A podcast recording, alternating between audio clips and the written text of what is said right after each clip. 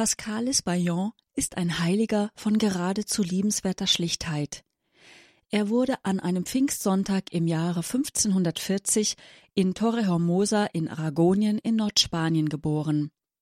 Seine Eltern waren sehr arme Leute, die sich mühsam ihr tägliches Brot durch harte Feldarbeit erwarben. Ebenso musste der kleine Pascalis schon sehr früh zu Hause mit anpacken. Seine Eltern schickten den frommen Jungen als Hirten aufs Feld. Deshalb konnte er auch keine Schule besuchen, aber sein Wille, lesen und schreiben zu erlernen, war so groß, dass er sich immer ein Buch mit auf die Weide nahm und sich so selber Buchstabe für Buchstabe beibrachte. Die Überlieferung erzählt, er habe immer wieder vorbeikommende Menschen um Hilfe beim Buchstabieren gebeten. Gerne weidete er seine Schafe in der Nähe einer Muttergotteskapelle, und nirgends gefiel es ihm besser als im Gotteshaus. Als junger Mann trat er als Schäfer in die Dienste eines Gutsherrn. Dieser erkannte schnell die Vorzüge Pascalis und wollte ihn mit seiner Tochter verheiraten. Dieser wollte jedoch lieber ein einfacher Schäfer bleiben. Von allen Seiten wurde der junge Mann wegen seiner tiefen Frömmigkeit belächelt. Die Beichte war ihm ein großes Anliegen und sehr wichtig. Aus Angst, auch nur die kleinste Sünde zu vergessen, machte Pascalis jedes Mal einen Knoten als Erinnerungshilfe in einen Strick, den er bei sich trug. Diese Angewohnheit erleichterte es ihm dann, dem Priester seine begangenen Sünden vorzutragen. Auch das Rosenkranzgebet wurde ihm zu einem kostbaren Schatz. Er knüpfte sich selbst einen Rosenkranz aus Binsen, mit dem er mehrmals täglich betete. Je näher er Gott durch Gebet und Betrachtung kam, desto mehr zog es ihn in die Einsamkeit. Er wollte sich gänzlich aus der Welt zurückziehen. Mit 17 Jahren lernte Pascalis den Franziskanerorden kennen und war von der Spiritualität der Gemeinschaft sofort begeistert. Er kündigte die Stellung bei seinem Gutsherrn und bewarb sich um die Aufnahme in den Orden. Nach einer mehrjährigen Probezeit wurde er mit 24 Jahren als Laienbruder in Montfort bei Alicante in den Franziskanerorden strenger Observanz aufgenommen. Als Pförtner und im Refektorium diente er in verschiedenen Klöstern und zeichnete sich in jeglicher Arbeit durch größte Bußstrenge, Armut, Demut, Nächstenliebe und Frömmigkeit aus. Pascalis blieb Zeit seines Lebens ein einfacher Laienbruder. Seinen Mitbrüdern war er stets ein Vorbild in Demut und Gehorsam. Die Ordensregel war für ihn oberstes Gebot. In allem bemühte er sich, seinen Vorgesetzten Folge zu leisten.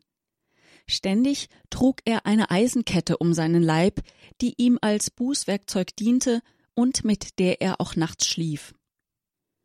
Eine besondere und große Verehrung entwickelte er für das Altarsakrament.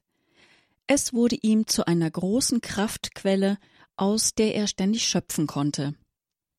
Jede freie Minute nutzte er, um vor dem Allerheiligsten zu verweilen.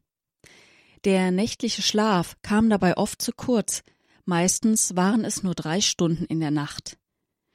Im Jahre 1570 wurde er von seinen Oberen mit einer Botschaft zum Provinzial in die Bretagne geschickt. Auf dem Weg dorthin musste er auch Südfrankreich durchqueren, wo blutige Auseinandersetzungen zwischen Katholiken und Calvinisten tobten. Das bedeutete eine große Gefahr für Pascalis, weil vor allem auch Ordensleute und Priester verfolgt wurden. Doch Anstatt sich vor Gewalt zu schützen, indem er sein Ordensgewand abgelegt hätte, setzte er mutig und unbeirrt seine Reise fort. So musste er vielerlei erdulden und wurde sogar so schwer am Arm verletzt, dass dieser bis zu seinem Tod gelähmt blieb. Er starb am 17. Mai des Jahres 1592 wieder an einem Pfingstsonntag nach schwerer Krankheit. An seinem Grab in der Klosterkirche von Villarreal ereigneten sich zahlreiche Wunder. Pascalis wurde 1618 selig und 1690, fast 100 Jahre nach seinem Tod, von Papst Alexander dem Achten heilig gesprochen. Nochmal 200 Jahre später erhob Papst Leo VIII. ihn zum Patron der eucharistischen Vereinigungen und Bruderschaften. Die meisten Darstellungen zeigen Pascalis Bayon als Franziskanerbruder während der eucharistischen Anbetung. Auf einigen Darstellungen ist er auch als Schafhirte zu sehen, der als Gürtel eine Bußkette trägt.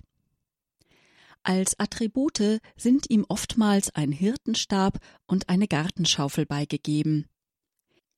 Die berühmteste Darstellung des heiligen Pascalis Bayon schuf Giovanni Battista Tiepolo für das Kloster Aranjuez. In der Kirche San Francesco della Vigna in Venedig ist ein Altar dem Heiligen gewidmet. Im Altar steht die Holzstatue des Heiligen vom Grödner Bildhauer Marchio Molsiena. Er ist Patron der eucharistischen Vereinigungen und Sakramentsbruderschaften, der Köche und Hirten. Die Reliquien des Heiligen wurden 1936 während des Spanischen Bürgerkrieges verbrannt. Eine Legende berichtet, dass er als Klosterbruder einer armen, verzweifelten Frau geholfen haben soll.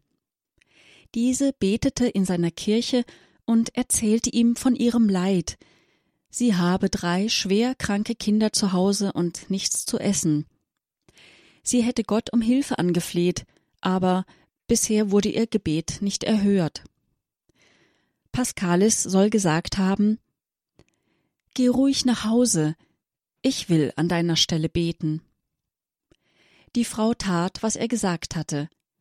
Im Weggehen sah sie noch, wie er in der Kirche vor dem Altar kniete, und plötzlich Sie wusste selbst nicht warum, fühlte sie sich wunderbar getröstet. Als sie zu Hause ankam, öffnete sie den Schrank, in dem sie ihre Vorräte aufbewahrte, um zu schauen, ob nicht doch noch irgendetwas darin zu finden wäre. Wie erstaunt aber war sie, als sie zwei große Brotlaibe vorfand.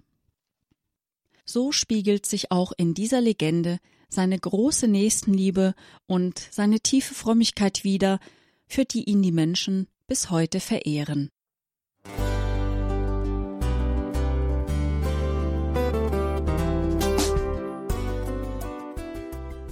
Liebe Zuhörerinnen und Zuhörer, vielen Dank, dass Sie unser CD- und Podcast-Angebot in Anspruch nehmen.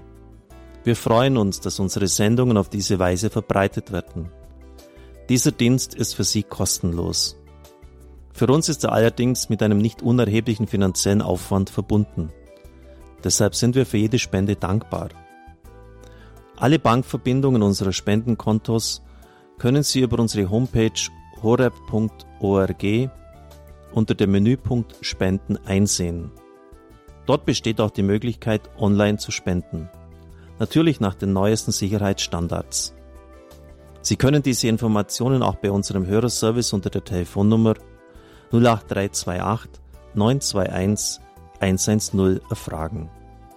Ich wiederhole die Rufnummer 08328 921 110. Vergelt's Gott für Ihre Unterstützung. Ihr Pfarrer Kocher.